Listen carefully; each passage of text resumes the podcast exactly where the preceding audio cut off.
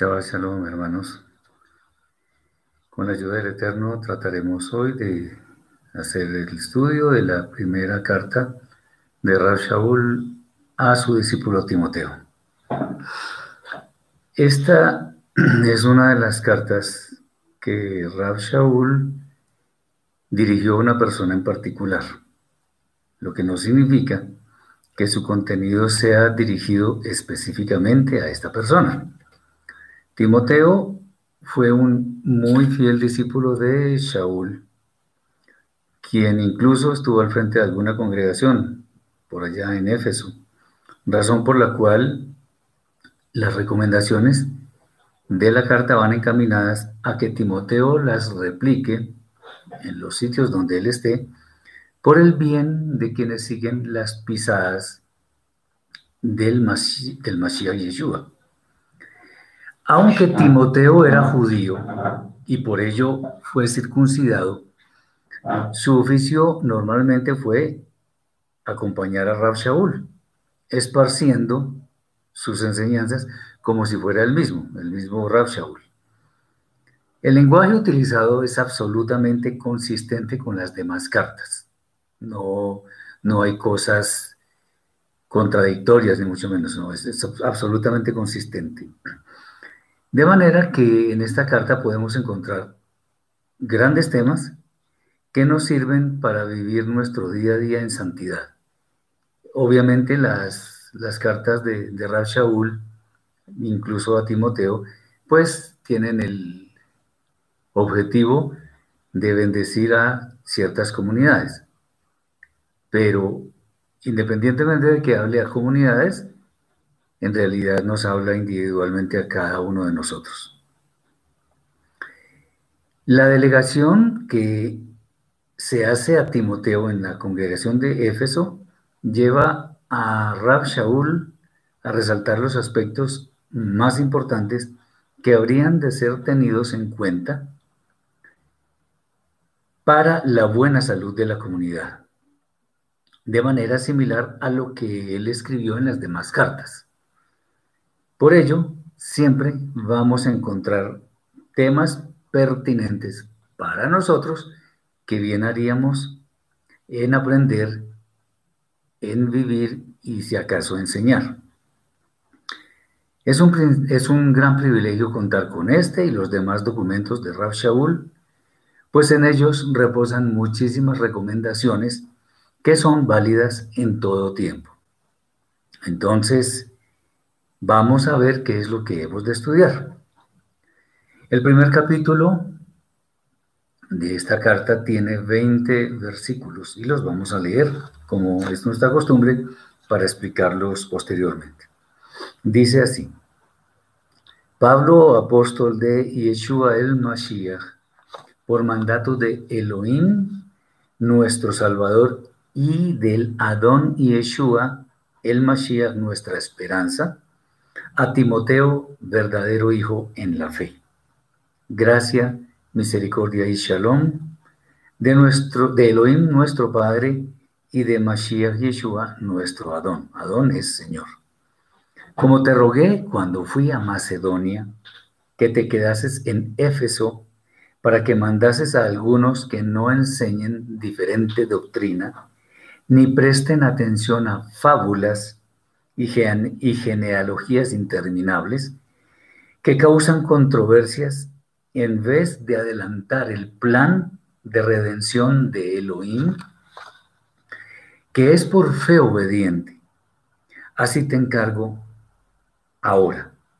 Pues el propósito de este mandamiento, de este mandamiento es el amor nacido de corazón limpio y de buena conciencia y de fe no fingida de las cuales cosas desviándose algunos, se apartaron a vana palabrería, queriendo ser doctores de la ley, sin entender lo que hablan ni lo que enseñan. Pero sabemos que la ley es buena si uno la usa legítimamente. Conociendo esto, que la ley no está plantada para el justo, sino para los transgresores y desobedientes, para los impíos y pecadores, para los irreverentes y profanos, para los parricidas y matricidas, para los homicidas, para los fornicarios, para los homosexuales, para los secuestradores, para los mentirosos y perjuros, y para cuando se oponga a la sana doctrina, según la gloriosa promesa del Elohim bendito que a mí me ha sido encomendada. Doy gracias al que me fortaleció, a Mashiach Yeshua, nuestro Adón, porque me tuvo por fiel, poniéndome en el ministerio, habiendo yo antes sido blasfemo, perseguidor e injuriador. Mas fui recibido a misericordia, porque no sabía lo que hacía, en absoluta ignorancia. Pero la gracia del Eterno fue más abundante con la fe y el amor que es en Mashiach Yeshua. Palabra fiel y digna de ser recibida por todos, que Mashiach Yeshua vino al mundo para salvar a transgresores de la ley, de los cuales yo soy el primero. Y por esto alcancé misericordia, para que Yeshua el Mashiach mostrase en mí el primero toda su clemencia, para ejemplo de los que habrían de aceptar su mensaje con fe obediente para vida eterna. Por tanto, el Rey de los siglos, inmortal, invisible, al único Elohim, honor y gloria por los siglos de los siglos. Amén.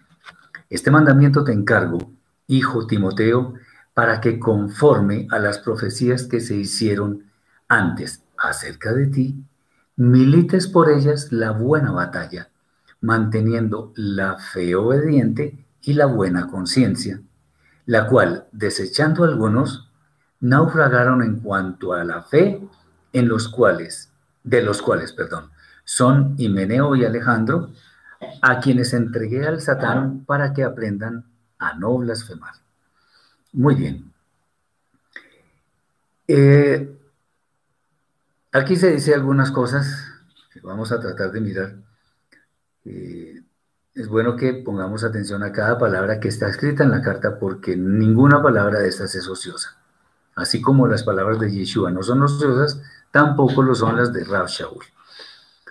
Un mal que ha existido en todo tiempo es, que existen personas que prefieren centrarse en discursos y fábulas que nada aportan a la fe. Hay muchas personas que son dadas a la polémica, a la discusión, a todo este tipo de cosas, independientemente de que no conduzcan a nada. Este tipo de personas eh, no merecen mucha atención. De hecho, nosotros como creyentes no deberíamos prestarles ninguna atención, porque simplemente aman controversias que son inútiles, en lugar de centrarse en el plan de redención del Eterno. No significa esto que es que nosotros a toda hora estemos hablando de los textos de la Torah y todo eso, porque muchas personas trabajan en una, en una empresa o, o lo que sea, trabajan en alguna actividad y tienen que desarrollar su actividad. Recordemos que ahora a propósito de esto que estoy diciendo, decía algún sabio del judaísmo que a veces la mejor manera de hacer Torah es apartándose de la Torah. No entendamos mal esto.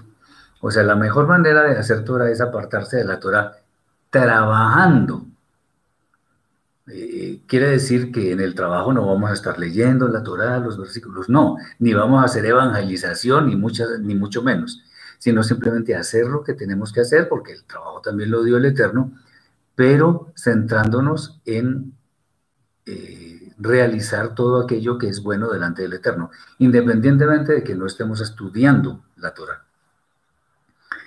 Nuestro consejo ciertamente es que debemos huir de la bala, de la vana palabrería son estas personas y evitar el contacto con ellas.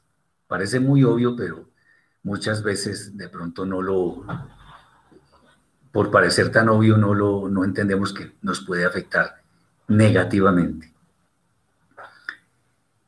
Especialmente hay que huir, ojo con esto, hay que huir de personas que a sí mismas se creen sabias de la Torah, sin tener en cuenta que la Torah misma dice que es fácil de entender y de cumplir. Entonces hay muchas personas que aman la controversia y quieren complicar el camino del cumplimiento de la Torah, el, el camino de la fe obediente. Nosotros debemos concentrarnos en la Torah y las palabras de Yeshua que entrañan la verdadera, muy bien, ojo, con esto, la verdadera sana doctrina. La sana doctrina es la que predica Yeshua y la que está escrita en la Torah. Lo que se salga de ahí no es sana doctrina. Recordemos eh, a Rab Shaul también en la carta a los Gálatas, cuando él decía claramente casi en la introducción, que si alguna persona llega a predicar diferente evangelio, diferentes palabras de la redención que predica Rab Shaul, lo tengamos como algo que está es para destrucción, lo que muchos llaman anatema. Entonces tengamos esto muy en mente porque aquí no se trata de polemizar, es, cierto que puede haber temas que son un poco difíciles, eh, algo complejos, entonces es bueno que más que discutir cuando estamos varias personas reunidas, más que discutir encarnizadamente, lo que debemos hacer es hacer acopio de todas las posiciones que tienen las personas para ver cómo armonizan a la luz de lo que está escrito en la Torah pero no ponernos con, vanas palabrerías porque incluso podemos terminar con rencillas que no nos producen ningún, ninguna bendición a nuestras vidas. Muy bien, cuando alguien hace lo que es bueno, simplemente no ha de recibir castigo porque no se, no se desvía del ordenado divinamente, es obvio. Es por ello que la Torah afecta negativamente y en gran manera a quienes transitan el camino de la desobediencia, o sea, a quienes están inmersos en el pecado en cualquiera de sus formas. Recordemos que pecado, otra vez, lo que está escrito por allá en Yohanan Aleph, la primera de Yohanan, capítulo 3, versículo 4, donde nos dice que pecado es la violación de la Torah. Eso es pecado, simplemente. La Torah es buena y está concebida para que nos vaya bien. Recordemos Yoshua, Josué, capítulo 1, versículo 8, que si nosotros nos mantenemos en el camino de la Torah tendremos éxito, nos, nos, nos ha de ir bien. Ok.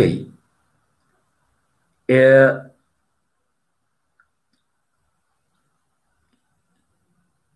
si nosotros no obedecemos, tendremos que dar cuenta de nuestras obras.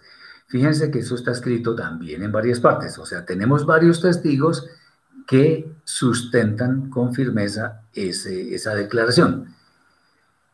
Por ejemplo, en Coelet capítulo 7, versículo 20, donde está escrito, ciertamente no hay hombre justo en la tierra que haga el bien y nunca peque. Eso, eso significa que todos cometemos pecados. Y al final del libro, sobre todo, dice, porque Elohim traerá toda obra a juicio, sea buena o sea mala. Y lo mismo en 2 Corintios capítulo 5, versículo 21, donde dice, perdón, 10, donde tenemos que ir al tribunal del Mashiach para dar eh, cuenta de lo que hemos hecho. Entonces, eso todo está escrito. No tenemos absolutamente ningún Rab haya sido puesto en un gran ministerio, habiendo perseguido anteriormente a los seguidores de Yeshua, porque él mismo lo, eso lo dice, por ejemplo, el libro de los Hechos, nos indica que cualquiera de nosotros, oigan bien, cualquiera de nosotros puede ser llamado por el cielo para que difundamos fielmente el mensaje de la promesa de salvación a todas las personas. Eso es por un llamado. Ahora uno dice, bueno, ¿y el llamado es que es alguna voz audible o algo así? No. El Eterno da la posibilidad de que lo hagamos si esa es su voluntad. Lo otro es que debemos aprender, en fin. Eso, eso no lo da para todo el mundo, pero el Eterno sí da muestras de cómo nos llama para hacer eso que Él quiere, o sea, difundir la verdad. Un mensaje que fue reiterativo por parte de nuestro Santo Maestro Yeshua es que, atención, Él vino a buscar a quienes se han desviado de la Torá, o sea, los pecadores, de manera similar a los enfermos, que son los que requieren médico para ser sanados. Los sanos no necesitan médico. Los que necesitan médico son los enfermos. Lo, mismo acá. La Torá amonesta a quienes pecan, no a quienes no lo hacen.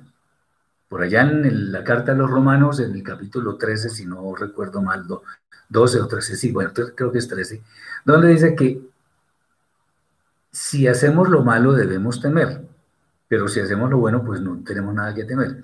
Si uno va, por ejemplo, en la ciudad o en carretera, manejando sin excesos ni nada, sino en todos, dentro de los estándares que, que manda la ley, y a uno lo detiene alguien como un policía de tránsito o algo así, y le pide los documentos, ¿por qué hemos de temer? Pues se los damos porque no estamos infringiendo ninguna norma.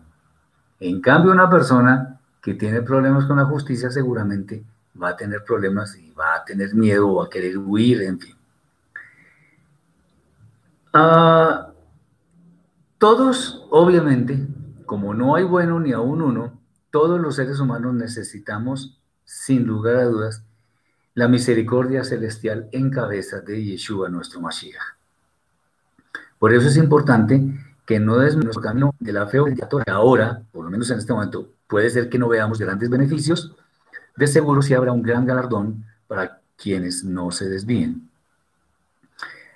Eh, no, no hacemos el, inventario que, que muestra Shaul, pero nada más, fíjense tienen problemas. Entonces están. A ver.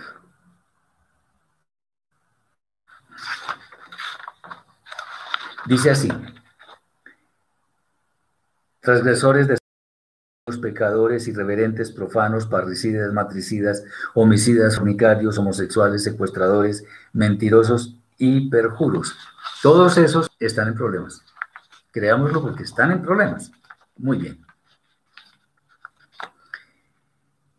Ah, vamos al, segundo capítulo que tiene 15 versículos. Todos los capítulos de esta, de esta carta son supremamente importantes, son muy prácticos además. Dice así, 15 versículos. Exhorto ante todo a que se hagan oraciones, peticiones, oraciones, eh, súplicas y acciones de gracias por todos los hombres, por los reyes y por todos los que están en eminencia para que vivamos en shalom, en toda piedad y honestidad. Porque esto es bueno y agradable delante de Elohim, nuestro Salvador, el cual anhela que todos los hombres sean salvos y vengan al conocimiento cabal de la verdad. Porque hay un solo Elohim y un solo mediador entre Elohim y los hombres, el hombre Yeshua el Mashiach, el cual se dio a sí mismo en rescate por todos, de lo cual se dio testimonio a su debido tiempo. Para esto yo fui constituido predicador y apóstol, digo verdad y no miento, y maestro de los gentiles en fe y en verdad. Quiero pues que los varones oren en todo lugar, levantando manos limpias, sin ira ni contienda. Asimismo, que las mujeres se atavíen de ropa sencilla, con pudor y modestia, no con peinado provocativo, ni vestidos costosos de oro y perlas, sino con buenas obras, como corresponde a mujeres que profesan piedad. La mujer aprenda oyendo con toda sujeción, porque no permito a la mujer enseñar ni ejercer dominio sobre el hombre, sino aprender de él en silencio. Porque Adán fue formado primero, después Javá, y Adán no fue engañado, sino que la mujer, siendo engañada, quebrantó la ley. Pero ésta será preservada de transgredir otra vez, ocupándose de los hijos que engendrare, si permaneciese en fe obediente, amor y santificación con recato. Un capítulo corto pero sustancioso que vamos a tratar de, mirar en lo, en lo, más importante. Rab Shaul recomienda a Timoteo que en las congregaciones y en todo lugar se hagan eh, oraciones por todos los hombres. Aunque esto se podría entender en sentido general, tiene que ver con quienes están en eminencia y tengan buen desempeño en sus funciones, de manera que le vaya bien a quienes están bajo su cuidado y supervisión. Por supuesto, es prioritario orar por aquellos a quienes tenemos más cerca. Eso es, eso es obvio. El Eterno quiere que todos seamos salvos. Pregunta Simón, ¿cuáles de los apóstoles eran casados? No sé, Kefa era casado, Shaul también tuvo esposa, solo que parece que era viudo, y no sé quién es más, no se dice algo en detalle sobre esto. Bien,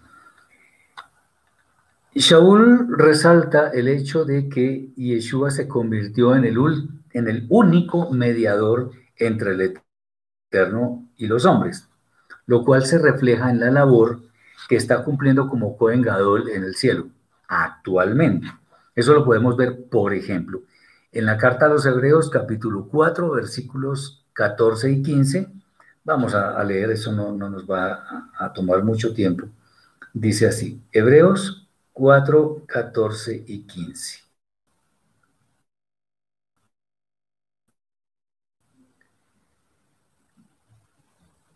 Por tanto, teniendo un gran sumo sacerdote que traspasó los cielos Yeshua, el hijo de Elohim, retengamos nuestra profesión, porque no tenemos un sumo sacerdote, un Cohen que no pueda compadecerse de nuestras debilidades, sino uno que fue tentado en todo según nuestra semejanza, pero sin pecado. O sea, es clarísimo que, que Yeshua está cumpliendo el rol, el ministerio de sacerdote, de sumo sacerdote.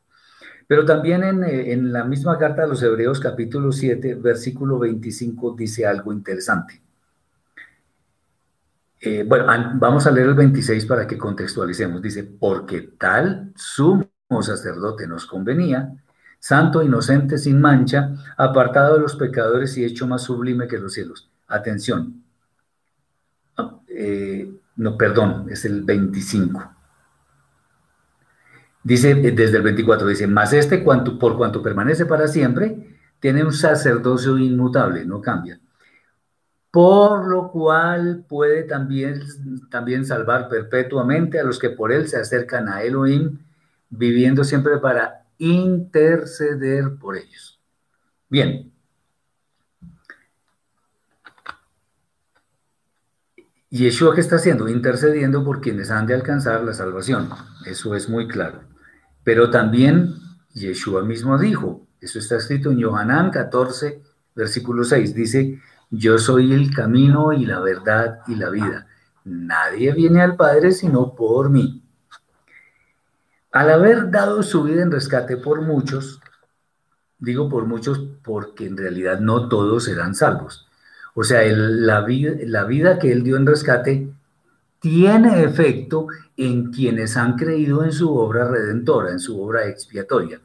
Por lo tanto, Yeshua, aunque potencialmente murió por todos los seres humanos, porque todos los seres humanos son depositarios del amor del Eterno. De hecho, en la carta de Kefa, en la segunda, dice que Él no quiere que ninguno perezca, sino que todos procedan al arrepentimiento. Todos. A pesar de eso, de eso, obviamente no todos se van a salvar. Entonces, los que no se salvan son aquellos que tuvieron en menos la sangre de Yeshua o simplemente despreciaron al Eterno, que básicamente es lo mismo. ¿Esto, ¿Esto qué significa? Que la sangre de Yeshua, o mejor, la obra expiatoria de Yeshua, tiene efecto específicamente en las personas que han creído con fe obediente en la obra salvadora del Eterno por medio de Yeshua. Eso es.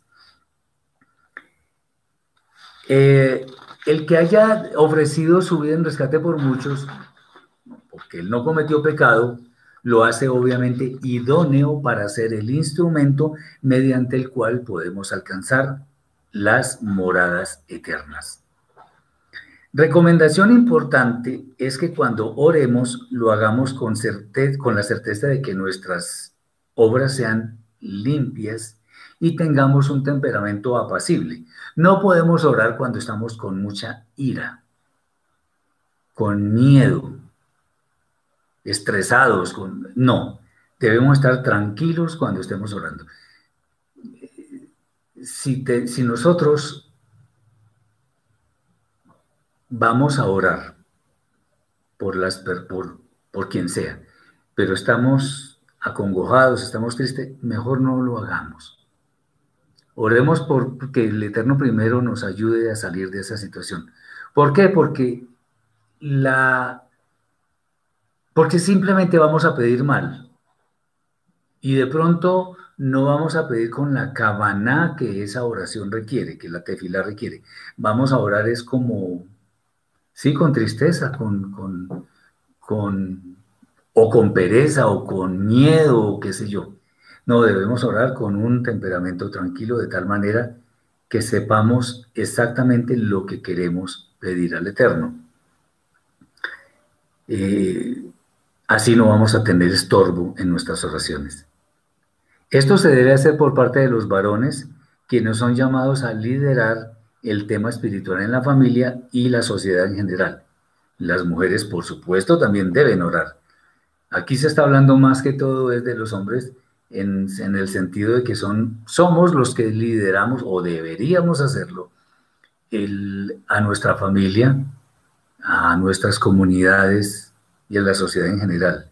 No porque la mujer no sea capaz, sino porque ella tiene sus labores y sería absolutamente injusto ponerle más carga. De hecho, yo, yo veo que las mujeres en forma silenciosa muchísimas veces muchísimas veces, hacen más que nosotros. Para ellas mi reconocimiento, mi, mi cariño sincero y una bendición muy grande para ellas, porque merecen, las mujeres virtuosas merecen todo, de verdad, todo sustento, toda bendición del cielo. La recomendación para las mujeres es que su vestido sea sencillo, con pudor y sin ser llamativas. Pues en realidad lo que debe resaltar en la presencia de una mujer es la expresión de su rostro y sus obras de piedad. Que una mujer no dé pie para que las miradas se desvíen quién sabe de qué forma. No. Y en cuanto a cómo deben aprender, ello debe ser en sujeción a las autoridades. Muchas, muchas personas, bueno, muchas mujeres en realidad, se molestan porque se enseña esto. Esto no lo estamos inventando nosotros, eso lo dice Rab Shaul. Si alguna mujer se siente ofendida por esto, alegue con Rab Shaul cuando él vuelva, cuando él resucite. No con nosotros, nosotros simplemente transmitimos esto. Eh, porque es que eh, lamentablemente eh, muchas quieren estar en liderazgo, quieren ser visibles. Yo pregunto, ¿para qué? En el tema de la, de la fe del Eterno, eh, nosotros lo que tenemos es que hacer lo que Él dice, ser obedientes, que tenga problemas con su salvación. Así que tengamos mucho cuidado con esto. bien, las mujeres estén eh, concentradas en sus propias responsabilidades. Eh, había algunos problemas en muchas responsabilidades y la idea es que no se les imponga más para que eh, todo se haga, como dice Raf también en otra carta, decentemente y con orden. Espero que ya se normalice la, la transmisión. En cuanto a si deben enseñar a alguien, es bueno saber que sí lo pueden hacer. De hecho, lo deben hacer con las mujeres más jóvenes e inexpertas en este camino del azul 3, que tiene 16 versículos. Dice así. Esta ordenanza es confiable. Si alguno anhela ser parte del liderazgo oficial de la comunidad, buena hora, sea irreprensible. Si está casado, eh, que lo sea con una sola mujer. Aquí le está hablando a los varones que quieren liderazgo. Que lo sea con una, una sola mujer, sobrio, prudente, decoroso, hospedador, apto para enseñar, no adicto al vino, ni pendenciero, sino amable, apacible, no codicioso. Esperemos.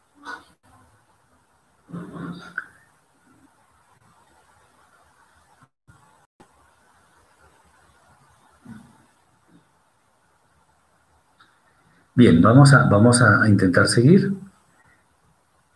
Tiene algunos, algunos saltos. Bien.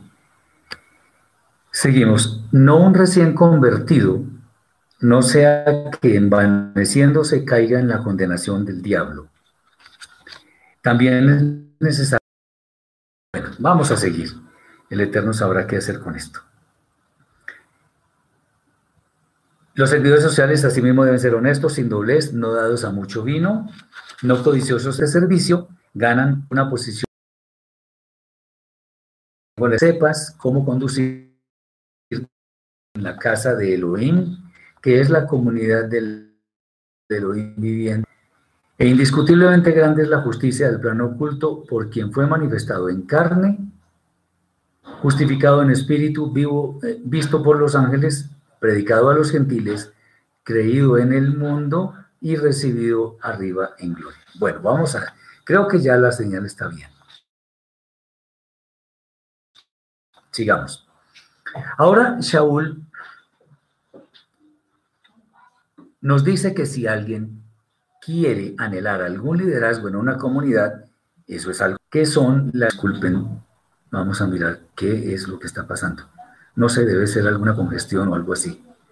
Aquí no, a mí no se me ha cortado la señal, pero el problema es que eso no es infalible. Bueno, si una persona está en eminencia,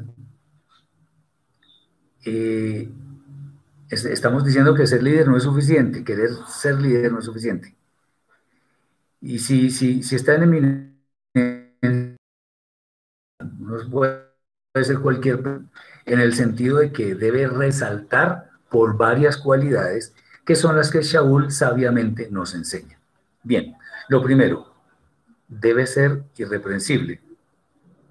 Esto significa que difícilmente merece reprensión, que sea reprendido por alguna de sus acciones. En otras palabras, es una, una persona intachable en su comportamiento a solas y en medio de las demás personas. O sea, uno es el mismo solo y acompañado. Y además tener una conducta que es perfecta delante de las demás personas. Segundo, si es casado, debe ser marido de una sola mujer. Esto pareciera obvio, pero en realidad es lo que estableció el Eterno siempre. No ha cambiado. Un matrimonio digno es aquel en el cual los cónyuges están dedicados mutuamente a servirse, a cultivar esa relación. Entonces, eso es. Que sea sobrio. Una persona sobria es la que es moderada y no quiere sobresalir, sino más bien una persona sencilla en todo lo que hace en su vida.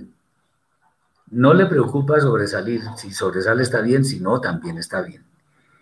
Pero es sencilla en todo lo que hace. Debe ser prudente.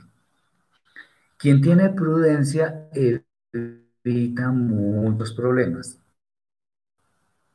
pues edita adecuadamente las cosas antes de actuar en forma quizá impulsiva. Debe ser decoroso, esto significa que su actuar está, basada, está basado en las buenas costumbres. Debe ser hospedador. Hospedador es una persona que fácilmente ofrece un techo a quien lo necesita, siempre que sea posible, por supuesto. Y de hecho, además busca la oportunidad de hacerlo, o sea, de, hospedar a alguien. Esto era muy común, esto era una característica excelsa en Abraham.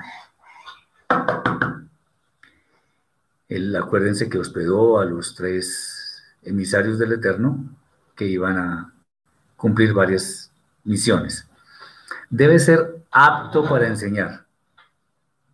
Ojo con esto, porque hay muchas personas que yo les he escuchado muchísimas veces, es que quiero formar, formar una congregación porque quiero enseñar no sé qué y no sé qué. ¿Eso es suficiente? No es suficiente. Entonces, la buena intención no es lo único que se requiere para ejercer un liderazgo. Pues quien esté en eminencia debe conocer al menos los temas básicos en el camino de la fe del Eterno y la Torah. Pero además debe ser una persona que por su conocimiento, por su pedagogía, se puede desenvolver adecuadamente enseñando a otras personas. Voy a decir algo que puede ser, eh, no sé, para algunas personas puede ser chocante. Es posible que una persona tenga destrezas en la enseñanza, entonces hay personas que, enseñan en el colegio, en la universidad, dan conferencias. Déjenme decirles que eso no es suficiente. No es lo mismo enseñar o dar cátedra en una universidad que enseñar Torah. No es lo mismo. En una universidad se puede dar cátedra apelando al conocimiento. Perfecto. Yo voy a mi tablero, expongo algunas cosas. Eh, las personas de pronto, sí, muy seguramente entienden. Y yo me voy y listo. No, enseñar Torah es otra cosa muy distinta, muy distinta.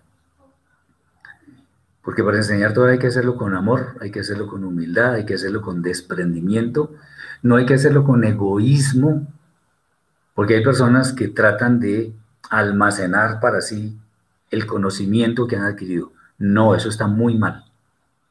Al contrario, si el Eterno en su misericordia nos regala algo, deberíamos tener más bien afán de compartirlo y de compartirlo adecuadamente.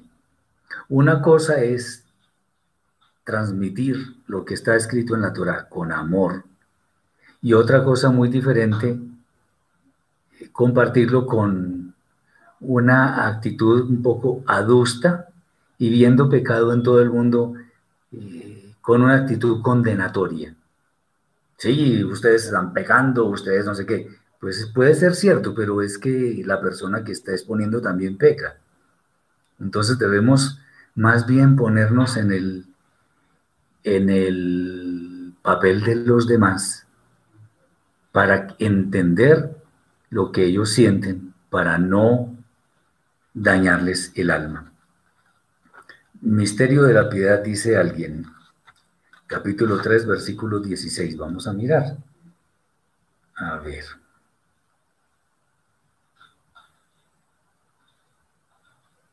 Primera de Timoteo 3, 16. Ah, eso es, ahí dice, Grande es el misterio, el misterio de la piedad de lo que dice ahí. Elohim fue manifestado en carne. O sea, Elohim en realidad fue mostrado o, la palabra de Elohim fue materializada en carne, o sea, en Yeshua. Justificado en el Espíritu, lo que hizo, lo que sucedió con Yeshua. Visto de los ángeles, por supuesto. Yeshua fue visto por los ángeles. Predicado a los gentiles, lo que hace Shaul lo que, y lo que hace Kefa en algún momento. Creído en el mundo, muchos hemos creído en Yeshua y recibido arriba en gloria. Muchas personas lo vieron subir. Eso es lo que está escrito como el misterio de la piedad. Bien, sigamos. Entonces, apto para enseñar significa que es una persona que esté capacitada para enseñar las verdades de la escritura. Vuelvo y digo, no es lo mismo dar cátedra en una universidad, enseñar en un colegio. Eh, no. Una persona que esté en, una institución educativa puede, enseñar incluso sin amor a lo que simplemente da su, clase y se va. No, enseñar la Torah sí debe ser con amor. Y créanme que eso no es tan sencillo, porque yo puedo tener una, una actitud de, como estaba diciendo hace un momento, de condenación hacia, hacia los pecadores, de los cuales uno mismo es el primero, entonces, acordémonos, mientras yo estoy señalando así, tengo un dedo señalando y tres que me están señalando a mí. Entonces es mejor que eso no lo hagamos. Entonces hay que saber enseñar. No adicto al vino.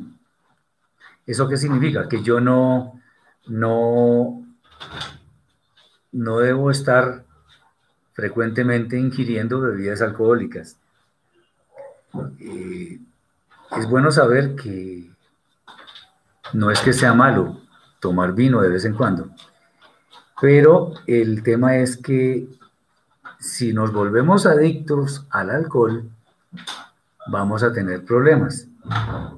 Y ya el libro de Mishlei, de Proverbios, claramente lo dice, que no veamos el vino cuando rojea, porque suceden muchas cosas. Y de hecho, Rav Shaul en otras cartas dice que los borrachos tampoco entrarán en el reino de los cielos. Porque déjenme decirles, estar borracho en sí mismo no es pecado. El problema es lo que hace una persona estando bajo los efectos del licor, que casi siempre, o por no decir que siempre, son eh, acciones que son reprobables. Muy bien. El alcohol obviamente Causa muchos problemas si no se maneja bien. No pendenciero. Debe ser una persona que no sea, que no, no, sea propensa a entrar en, en peleas con las demás personas, en discusiones vanas, en disputas, eso no. Debe ser amable. El trato pacífico y agradable hacia las demás personas es sumamente importante, pues una persona en liderazgo debe tratar con benevolencia a las demás personas. Entendamos que, y bueno, voy a aprovechar, esto no sobra. Recordemos que hay grandes diferencias entre un líder y un jefe. El jefe tiene subordinados, el líder tiene seguidores. El jefe da órdenes. El líder comparte sus experiencias. El jefe se, se, preocupa por sí mismo. El líder se preocupa por quienes le siguen. El jefe busca culpables. El líder dice, la próxima vez lo podemos hacer mejor. El jefe no tiene sentido de pertenencia, el líder sí lo tiene. De hecho, se considera uno más. El jefe siempre quiere sobresalir, el líder quiere que todos estemos beneficiados. Y podemos seguir hablando sobre eso. Entonces, no es cosa fácil estar en liderazgo en el tema de la Torah. Si alguien quiere un liderazgo en una comunidad, entonces vea que cumpla con todo esto. Seguimos, porque esto no se ha acabado. Debe ser una persona apacible, O sea, una persona que no tiene un trato brusco, sino tranquilo, independientemente del asunto que tenga que tratar. No debe ser codicioso del dinero. La avaricia y codicia con los bienes de materiales no es precisamente una cualidad que sirva para el liderazgo de alguien. Eh, por el contrario, llevan a conductas inadecuadas que terminan muchas veces en total postración espiritual. John dice, ¿las figuras de rabino o roé son bíblicas? Rabino no, aunque rabino significa un maestro, pero el rabinato surgió en Babilonia cuando el pueblo de Israel fue exiliado allí. Allá fue cuando surgió el tema de los rabinos. Roé sí es, sí es bíblico. De hecho, por ejemplo, en el Salmo 23 dice que el Eterno es mi pastor,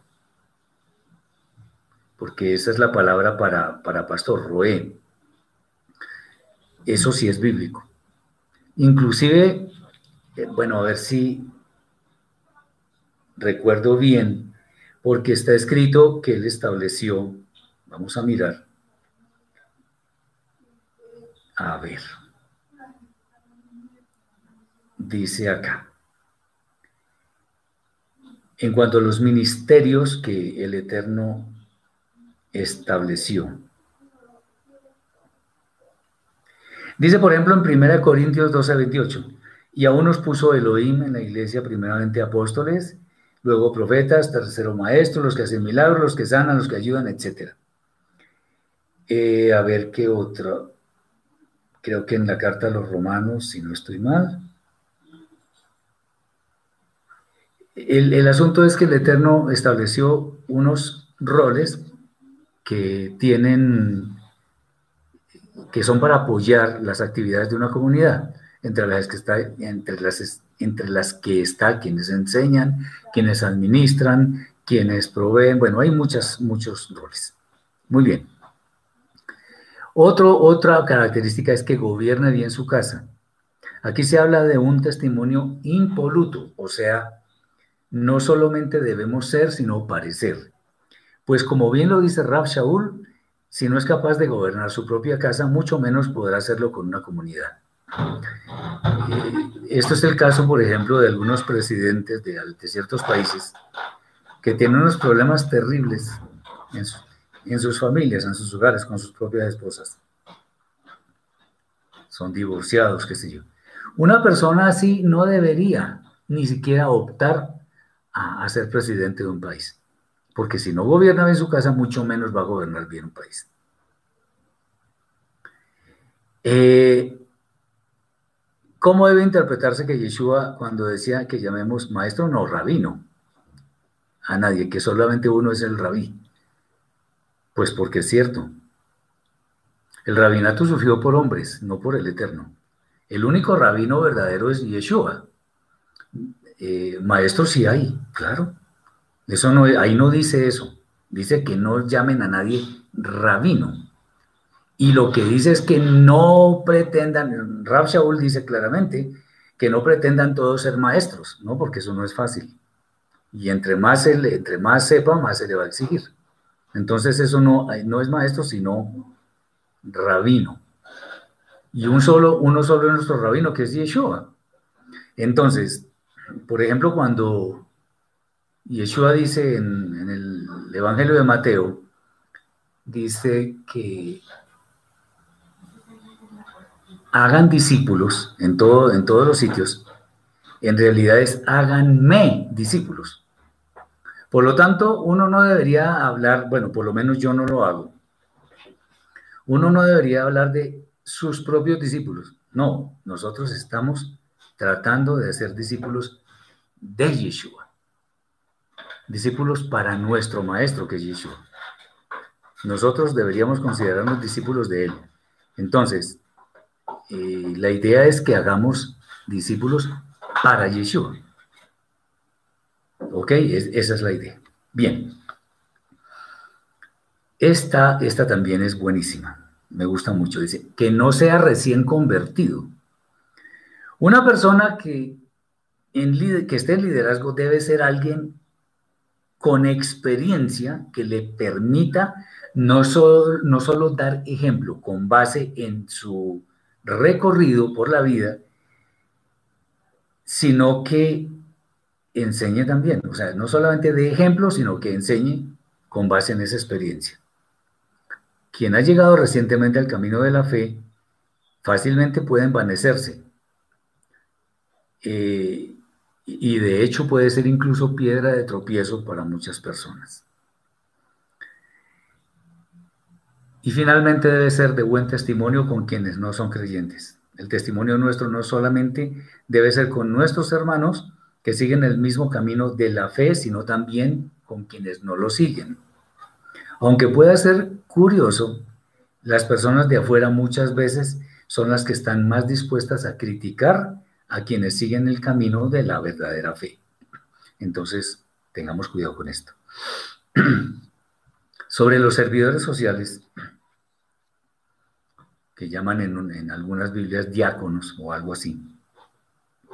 O sea, quienes no tienen lugares de, de mayor eminencia, pero sirven a la comunidad, se les debe pedir que sean honestos, sin doble ánimo, no amantes del licor, no codiciosos y que conserven su camino de la fe con una conciencia tranquila.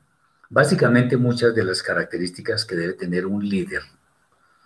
Estas personas deben ser probadas, de manera que si superan las pruebas pueden realizar su servicio.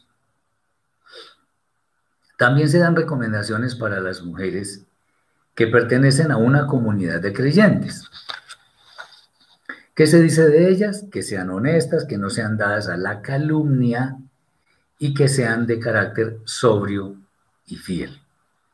Adicionalmente dice que Raf Shaul que los servidores sociales que si están casados deben ser, debe ser con una sola mujer y que gobiernen bien sus casas pues también deben dar un testimonio adecuado, un testimonio limpio hacia las demás personas. Muy bien, aquí viene un capítulo sumamente interesante, el capítulo 4, que tiene eh, unos temas muy, muy importantes, que son bien sensibles y sobre todo de doctrinas que han dañado a mucha gente. Versículos 1 al 16 de este capítulo. Pero el Espíritu dice claramente que en los postreros tiempos algunos apostatarán de la fe escuchando a espíritus engañadores y a doctrinas de demonios, por hipocresía de mentirosos que habiéndoseles quemado la conciencia, prohibirán casarse y mandarán abstenerse de alimentos que Elohim creó para que con acción de gracias participasen de ellos los creyentes y los que han conocido la verdad porque todo lo que Elohim creó es bueno y nada es de desecharse si se toma con acción de gracias, porque por la palabra de Elohim y por la oración es santificado. Si esto enseñas a los hermanos, serás buen juez de Yeshua el Mashiach, nutrido con las palabras de la fe obediente y de la buena doctrina que de cerca has seguido. Desecha las fábulas profanas y de viejas. Es, ejercítate para la piedad, porque el ejercicio corporal para poco es provechoso, pero la piedad para todo aprovecha, pues tiene promesa de esta vida presente y de la venidera. Palabra fiel es esta, y digna de ser recibida por todos. Que por esto mismo, aunque sufrimos oprobios, seguimos trabajando, porque esperamos que el Elohim viviente, que es el Salvador de todos los hombres, mayormente de los creyentes, mantente enseñando y ordenando estas cosas. Ninguno tenga en poco tu juventud, pero sé ejemplo de los creyentes en palabra y conducta y amor y fe y pureza. En lo que voy, no dejes de leer la escritura en público con su correspondiente exhortación y enseñanza. No descuides el don que hay en ti, que te fue dado mediante profecía en la imposición de las manos de la Corte de Justicia cuando te dimos la ordenación. Trae a tu memoria estas cosas, persevera en ellas, para que tu aprovechamiento sea manifiesto en todos, a todos. Cuídate de ti mismo y de la doctrina. Persiste en ello, pues haciendo esto tendrás tu parte en el mundo por venir, como también los que obedecieren tu enseñanza. Muy bien. Aquí vamos. Aquí pasamos ahora a asuntos no menos interesantes que nos permiten adquirir claridad para no confundir algunas doctrinas que pueden ser nocivas para el camino de nuestra fe. De hecho, no pueden ser, son nocivas. La Ruja Kodesh le dice a Shaul que en el tiempo final habrá quienes se desviarán de la fe, lo cual es causado por escuchar doctrinas engañosas. Shaul llama a estas doctrinas hipocresía de mentirosos, además con la conciencia cauterizada. Entendamos que hay muchas personas que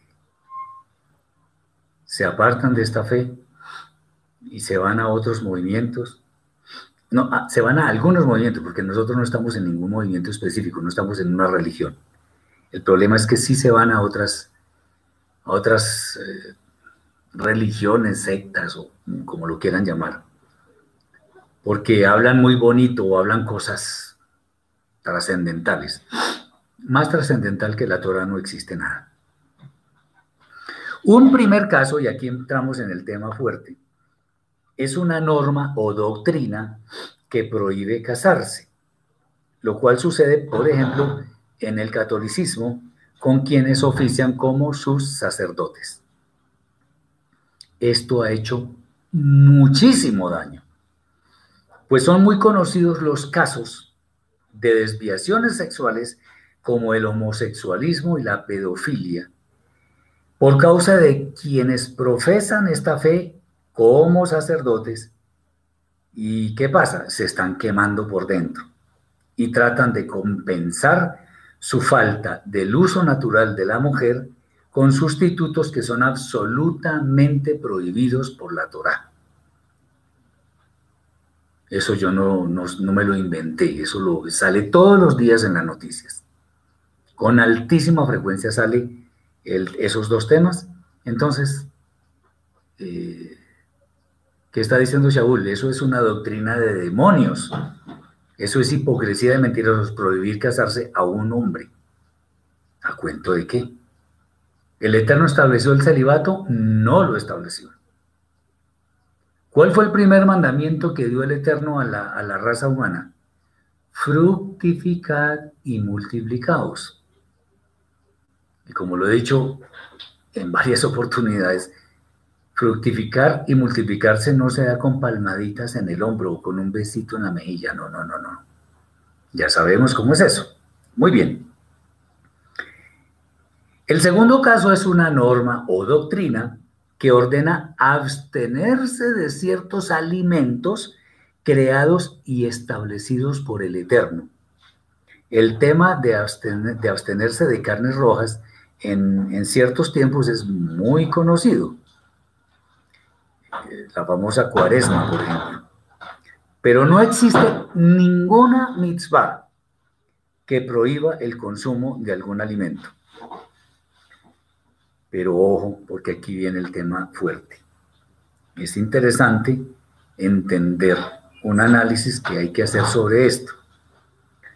Vamos a leer las palabras. Mandarán abstenerse de alimentos que Elohim creó para que con acción de gracias participasen de ellos los creyentes y los que han conocido la verdad. Porque todo lo que Elohim creó es bueno y nada es de desecharse si se toma con acción de gracias. Porque por la palabra de Elohim y por la oración es santificado. Aquí hay que tener en cuenta que esto es un caso de errónea interpretación por parte de algunos movimientos. Estamos hablando de los cristianos y otros. Ojo con esto porque es muy, muy importante. Alimento, ojo con lo que vamos a decir, espero que se nos grabe. Alimento es todo aquello que el Eterno permite comer de acuerdo con lo establecido en la Torá, en el capítulo 11 del libro de Baikra, Levítico, y de Barim, capítulo 14. Deuteronomio 14. En el pueblo judío la palabra que se utiliza para esto es kosher o kasher, que se refiere a todo lo que está permitido comer, aunque este término se aplica a, otros, a otras instancias. Eh, solamente voy a responder esta pregunta, aunque no es, eh, no es de lo que estamos hablando en este momento. ¿Un hombre puede tener varias mujeres? No. No rotundamente. Que Jacob haya tenido varias mujeres, que el rey Salomón haya tenido muchas mujeres, no significa que debamos tener varias mujeres o que podamos tenerlas. Acordémonos que el Eterno dijo, por tanto dejará el hombre a su padre y a su madre y se unirá a su, su mujer, no mujeres, y serán una sola carne. No puede tener varias mujeres. Bueno, no debe poder suficientemente que la distribución demográfica del planeta está equilibrada entre hombres y mujeres. Entonces eso, eso sería una eh, justificación ridícula de muchas personas para tratar de tener varias mujeres. Bueno, sigamos. Entonces, la palabra, la palabra kosher o kasher,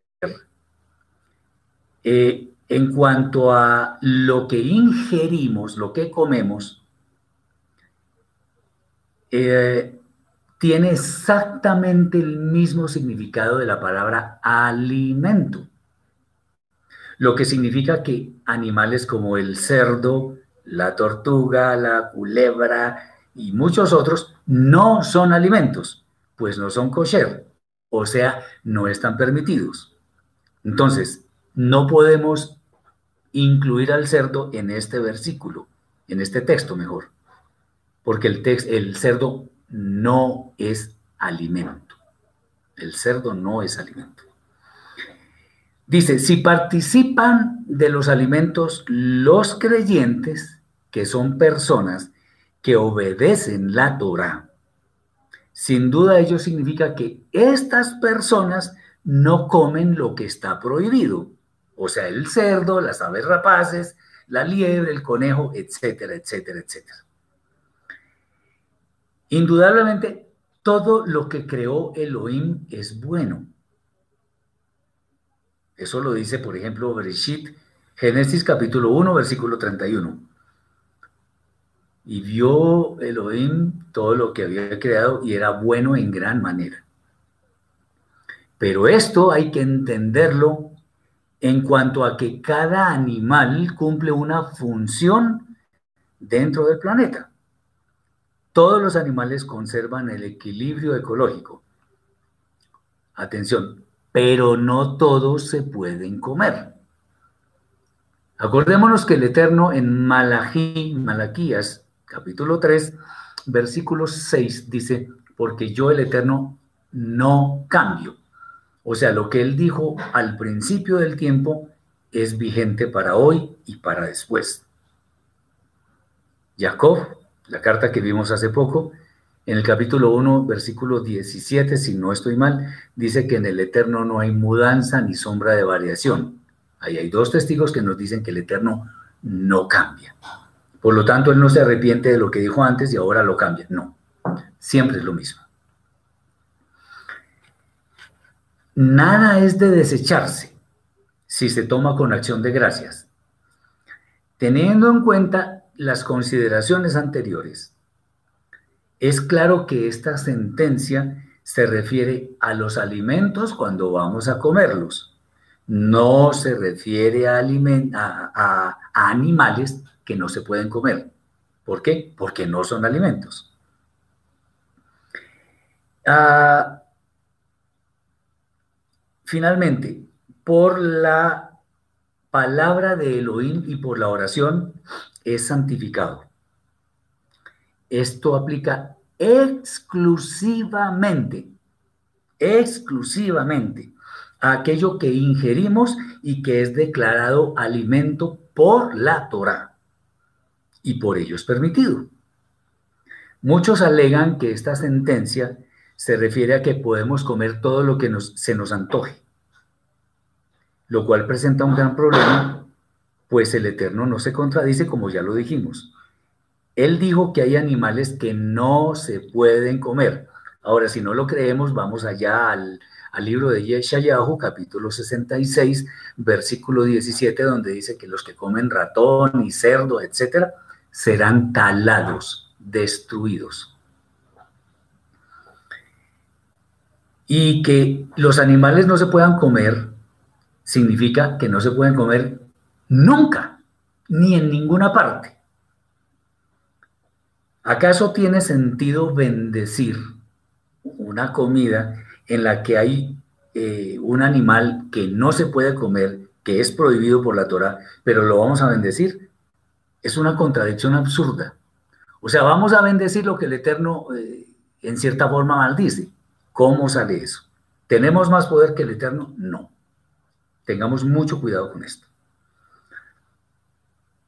De acuerdo con todo esto que hemos dicho, tenemos que examinar las palabras de la Brida Hadashah, del mal llamado Nuevo Testamento, a la luz de lo que aparece escrito en la Torá, cuyo autor es el Eterno mismo, quien nunca cambia, como ya lo hemos enfatizado.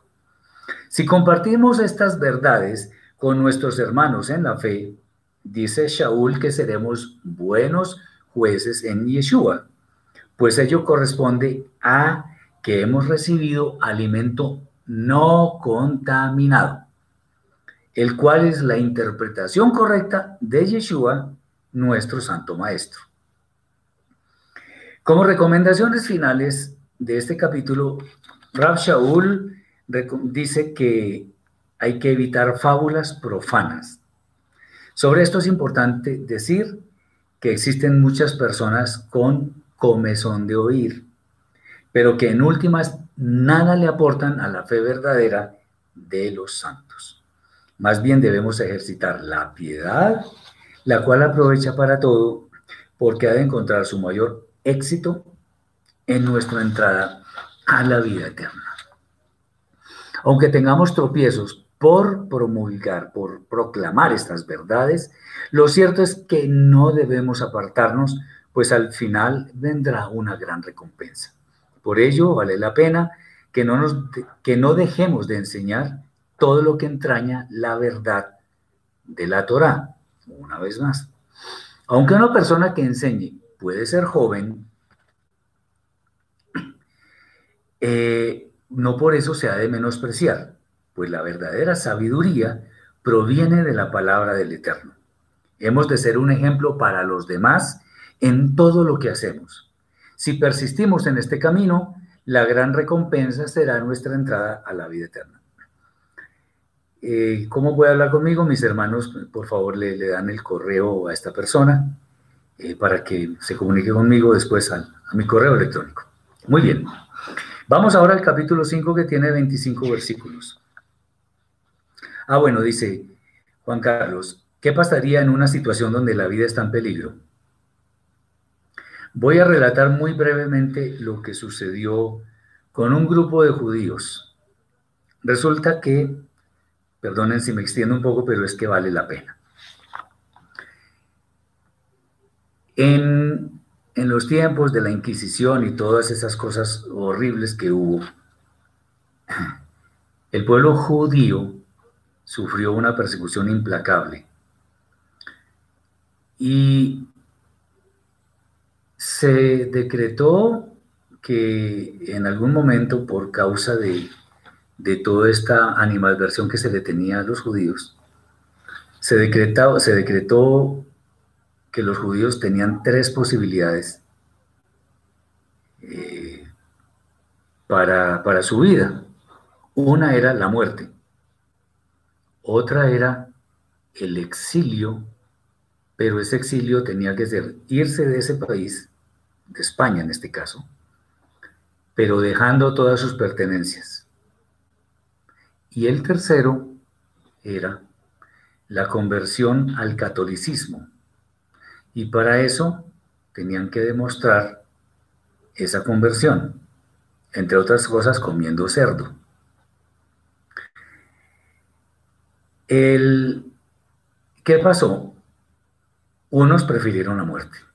Y claro, mataron a muchos, a muchos, muchos judíos. Otros fueron exiliados. Unos de ellos fueron los que llegaron con Cristóbal Colón aquí a América.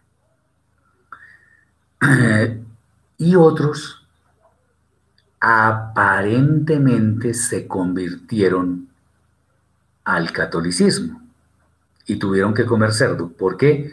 Porque la defensa de la vida es lo primero. Bueno, lo primero después de lo máximo que es el honor del Eterno. Pero si la defensa de nuestra, o sea, si nuestra vida está en peligro, puede haber algunas excepciones, porque hay mandamientos que tienen mayor peso que otros. Yo recomiendo el libro La gesta del marrano, así se llama, La gesta del marrano de Marcos Aguinis. Este libro es muy bueno porque nos ayuda a entender un poco qué fue lo que pasó con la expulsión de los judíos o los que se convirtieron. Porque los que aparentemente se convertían para guardar su vida, para que no los mataran, pues participaban en algunas cosas de los católicos, pero tenían viviendas debajo de la tierra en las que celebraban las fiestas del Eterno. Seguían siendo judíos. Eh, nosotros no podemos poner el dedo que señale juzgando a los judíos, porque ellos estaban defendiendo su propia vida. Así que eh, es bueno entender, por eso otra vez el libro La gesta del marrano de Marcos Aguinis, ese libro es muy bueno. Yo recomiendo su lectura porque vale la pena entender lo que pasó en esas épocas. Entonces, para responder a mi hermano, ¿de qué pasa si la vida está en peligro? Pues la respuesta está casi en la pregunta. Si la vida está en peligro, yo tengo que hacer algunas cosas. Salvo, ojo, si mi vida está en peligro y me dicen que, que no me matan, si maldigo al Eterno, por ejemplo, Hasbe Shalom, ahí sí proceda porque yo no voy a maldecir al Eterno. Así sea figuradamente, no importa. Pero si me dicen, lo mato si no come cerdo, pues como decimos aquí en mi país, hacer de tripas corazón y... Pero porque mi vida está en peligro, no porque lo cogí como vicio, porque eso es un vicio, comer algo que está prohibido. Espero haber sido suficientemente claro en este asunto. Vamos al capítulo 5, versículos 1 al 25, que dice así, no reprendas al anciano, sino exhórtale como a un padre, a los jóvenes como a hermanos, a las ancianas como a madres, a las Ah, dice, Has Beshalom, significa, significa el Eterno no lo permita. A las ancianas como madres, a las señoritas como hermanas, con toda pureza. Sustenta económicamente a las viudas, que en verdad sean viudas. Pero si alguna viuda tiene hijos o nietos, aprendan estos primero a ser piadosos para con su propia familia y a recompensar a sus padres, porque esto es agradable delante de Elohim. Más provee para que la, que en verdad es viuda y ha quedado sola. Espera en Elohim y es diligente en súplicas y oraciones noche y día. Pero la que se entrega a los placeres, viviendo está muerta. Manda también estas cosas para que sean irreprensibles. Porque si alguno no provee para los suyos y mayormente para los de su casa, ha negado la fe y es peor que un incrédulo. Sea puesta en la lista solo la viuda no menor de 60 años, que haya sido esposa de un solo marido, que tenga testimonio de buenas obras. Ah, esto es si ha criado hijos, si ha practicado la hospitalidad, si lavó los pies de los escogidos, si ha socorrido a los afligidos, si se ha dedicado a toda buena obra. Pero no pongas en lista a las viudas más jóvenes, porque cuando impulsadas por sus deseos pasionales se casan con incrédulos, se rebelan contra Mashiach incurriendo así en condenación por haber quebrantado su voto original. Y también aprenden a ser ociosas andando de casa en casa. Y no solamente ociosas, sino chismosas y entrometidas, hablando de lo que no deben. Quiero pues que las viudas jóvenes se casen con creyentes, críen hijos, se ocupen de su casa, no dando al adversario ninguna ocasión de maledicencia, porque ya algunas se han apartado en pos del Satán. Si alguna creyente tiene viudas, que las mantenga y no sea agravada la comunidad a fin de que puedan ser ayudadas las que en verdad son viudas. Los oficiales de la comunidad que gobiernan bien, si están dedicados a predicar y enseñar, sean tenidos por dignos de doble sustento, pues escrito está, no pondrás bozal al buey que trilla, y digno es el obrero de su salario. Contra un anciano no admitas acusación excepto con dos o tres testigos. A los que persisten en pecar, repréndelos delante de todos, para que los demás también teman. Te encarezco delante de Elohim y de la Doña Yeshua, el Mashiach, y de los ángeles escogidos que guardes estas ordenanzas sin prejuicios, no haciendo nada con parcialidad. No impongas con ligereza las manos a ninguno, ni te hagas partícipe en pecados ajenos. Consérvate puro. Ya no bebas agua, sino usa un poco de vino por causa de tu estómago y tus frecuentes enfermedades. Los pecados de algunos hombres se hacen evidentes antes que ellos vengan a juicio, más otros se les descubren en el proceso. De la misma manera sucede con las buenas obras, algunas son evidentes, pero las que se hacen en privado de todos modos serán recompensadas en público. Muy bien. Ahora leemos algunas enseñanzas que tienen que ver con la relación que tenemos con nuestro prójimo. A las personas de mayor edad, si han fallado, no debemos hacerles ver su pecado con, con fuerte reprensión, sino más bien exhortándoles a que se vuelvan por el buen camino. Tal actitud obedece al respeto que debemos tener hacia nuestros mayores.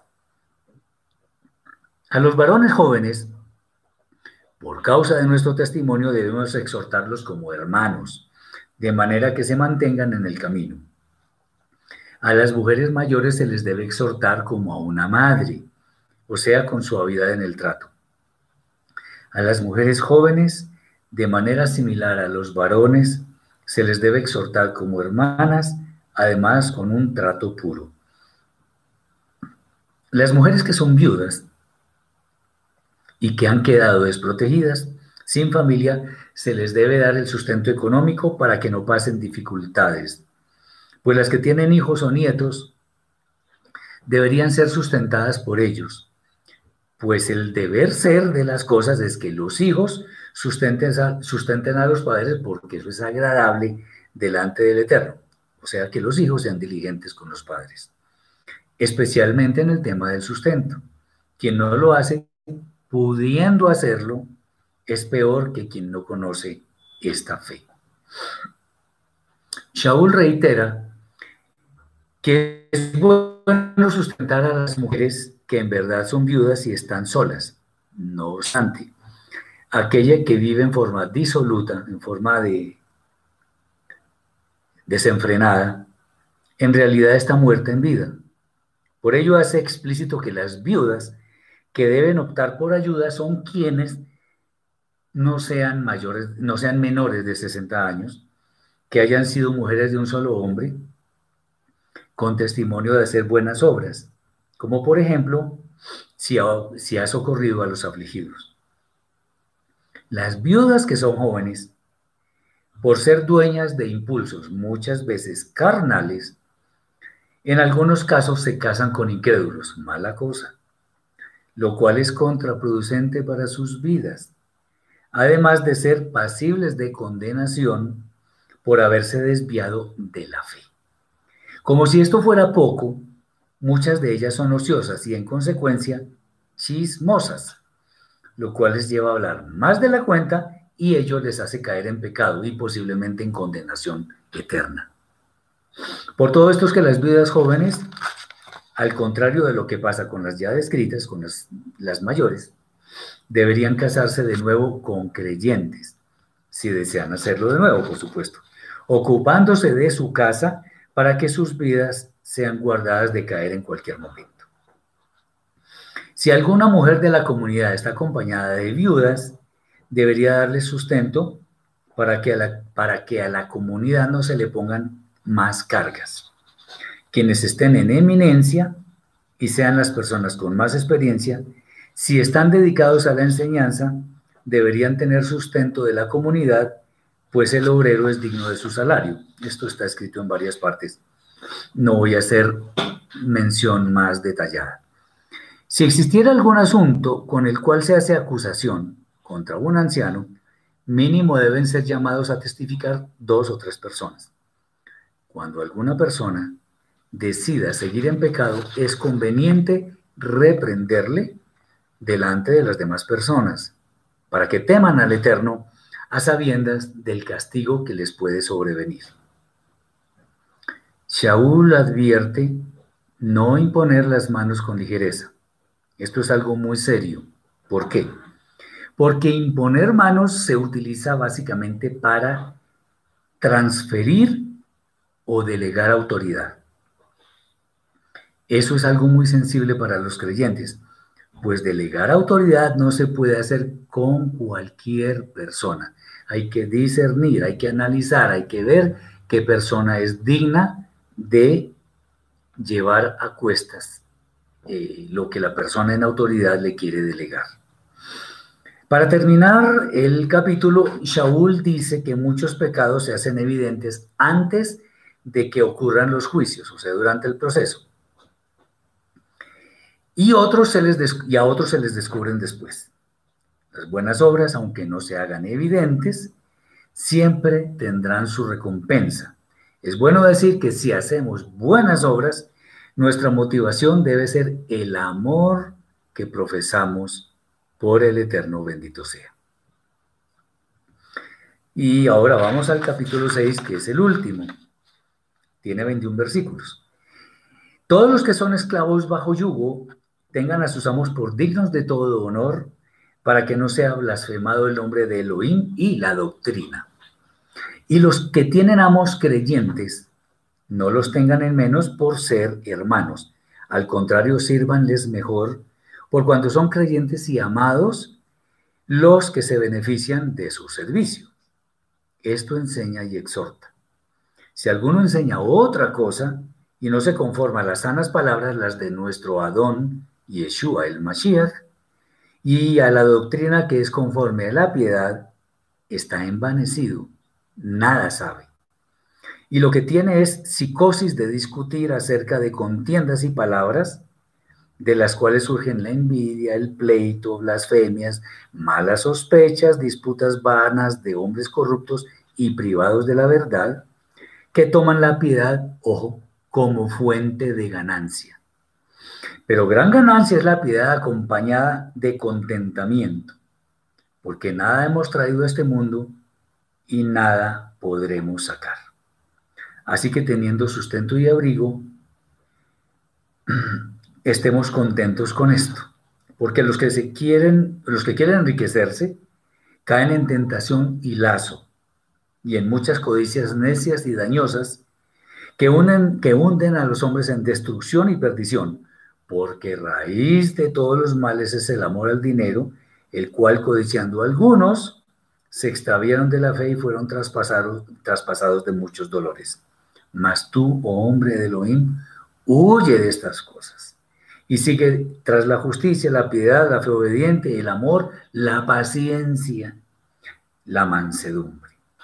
Pelea la buena batalla de la fe. Echa mano de la vida eterna,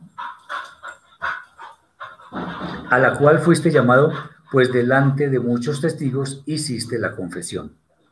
Te ordeno delante de Elohim quien da vida a todas las cosas, y del Mashiach Yeshua, que dio testimonio de la buena confesión delante de Poncio Pilato, que guardes el mandamiento sin mancha, irreprochablemente, hasta la aparición de nuestro Adón Yeshua el Mashiach, el cual revelará en el tiempo profético oportuno al bendito y soberano Rey de Reyes y único soberano Rey de Reyes, el Adón de los señores, al único que tiene inmortalidad, que habita el luz inaccesible, a quien ningún hombre ha visto, ni verá, ni puede ver, al cual sea la honra y el dominio eterno. Amén. Manda a los ricos de esta edad presente que no sean altivos, ni pongan esperanza en las riquezas, las cuales son inciertas, sino el Elohim que nos sustenta con abundancia de todas las cosas para que las disfrutemos. Que hagan el bien, que sean ricos en buenas obras, generosos y dadivosos, atesorando para sí buen fundamento para lo porvenir, para que echen mano de la auténtica vida. Oh Timoteo, guarda lo que se te ha encomendado, evitando las profanas pláticas sobre cosas vanas y los sofismas de la falsamente llamada ciencia, la cual, profesando algunos, se desviaron de la fe. La gracia sea con vosotros. Bien, este es el capítulo final. Y nos enseña que nuestro propio testimonio siempre debe ser el mejor sin importar el lugar en que nos encontremos. Debemos ser de una sola cara, de una sola faz. Por ello, si un creyente está sometido por alguien, debe considerar a su Señor como digno de ser honrado. Pues de esta forma el santo nombre del Eterno no ha de ser profanado. Si el Señor eh, es creyente, o sea, el amo, el, el Señor de esa persona, se debe mostrar una conducta de servicio sincero, el cual debe ser hecho con absoluto esmero por parte del creyente. Enseñar algo diferente y contrario implica que la persona está envanecida y se preocupa más por vana palabrería que proviene de actitudes carnales como la envidia, disputas con personas corruptas que además buscan lucrarse con el camino de la fe. No obstante, quien es misericordioso y está contento con lo que tiene, ya ha ganado mucho. Pues en el reino eterno nada hay de lo que actualmente ha de existir. O, perdón, nada de lo que hay actualmente ha de, ha de existir. Cuando una persona nace, llega sin nada. Y cuando muere, nada se puede llevar. Razón más que suficiente para que tengamos una actitud sincera de contentamiento que viene de entender que somos lo suficiente, que tenemos lo suficiente como para vivir bien, vivir bien y agradecidos con el Eterno por las bendiciones de las cuales hemos sido objetos. Es muy común en este mundo que muchas personas busquen incesantemente la gratificación a partir de las cosas materiales. Y por ello es que fácilmente son tentadas y llegan a ser muy codiciosas, lo que trae consigo perdición espiritual en sus vidas. En especial la búsqueda de mayores cantidades de dinero lleva a la gente a centrar su vida en querer más y más para dar rienda suelta a sus propios deleites. Cuando una persona ama el dinero, pierde totalmente el rumbo de la búsqueda de la verdad. Shaul dice que, que, alguien en esta situación ha de ser traspasada de muchos dolores.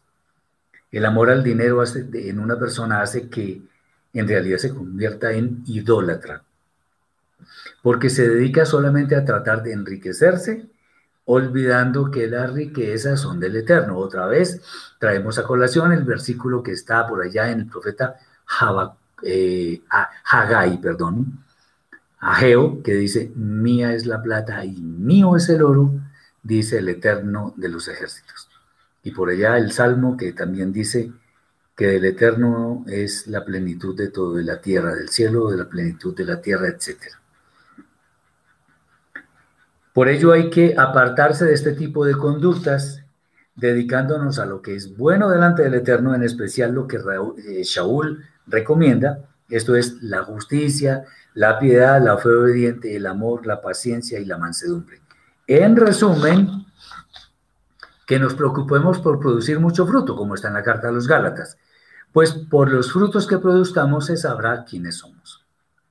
Debemos tener nuestro ser siempre dispuesto a luchar por conservar nuestra fe, que es la que ha de llevarnos a la vida eterna.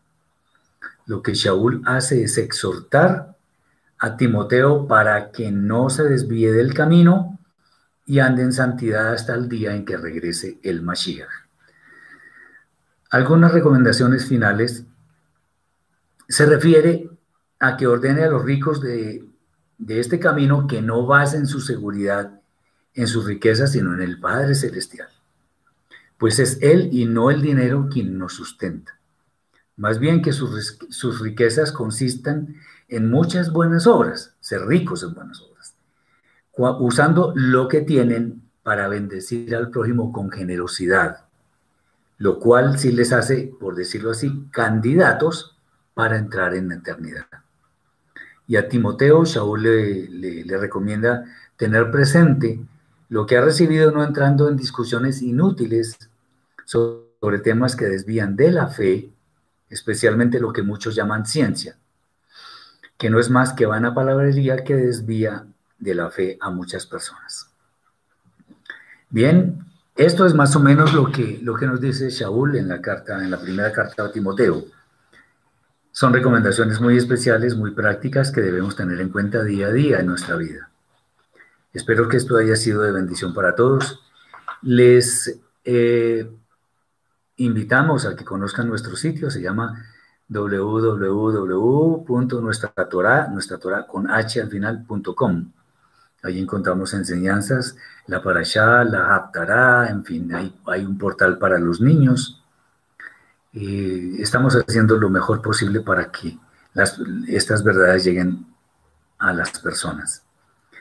Eh, dice Jorge, ¿es suficiente el conocimiento de la Torah y el testimonio personal y la disposición de enseñar honestamente para hacerlo o es necesario lo que se conoce como llamado con señales sobrenaturales? Pues sí, hay que hacer llamado, porque no cualquiera puede enseñar, no cualquiera puede estar en liderazgo. En cierta forma, un llamado pero el Eterno nos da las señales de ese llamado. Eh,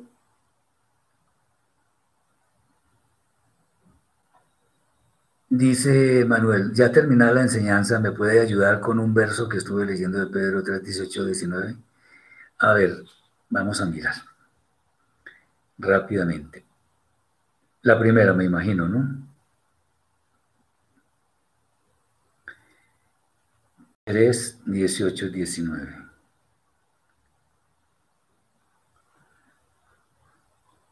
Ah, es que eso es de los espíritus encarcelados y todas esas cosas. Bueno, es que Yeshua cuando murió, pues su alma sí bajó a las profundidades de la tierra.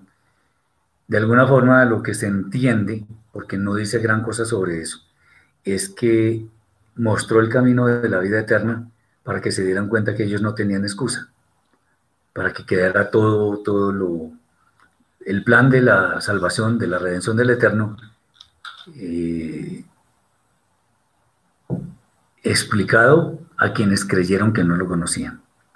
Muy bien, entonces espero que haya muchas bendiciones para todos, que terminemos de pasar este chaval en bendición, en alegría, en gozo, y que haya mucha bendición para todos en la semana que ya llega.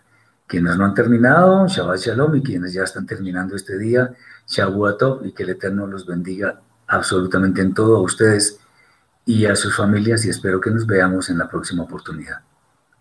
Shalom.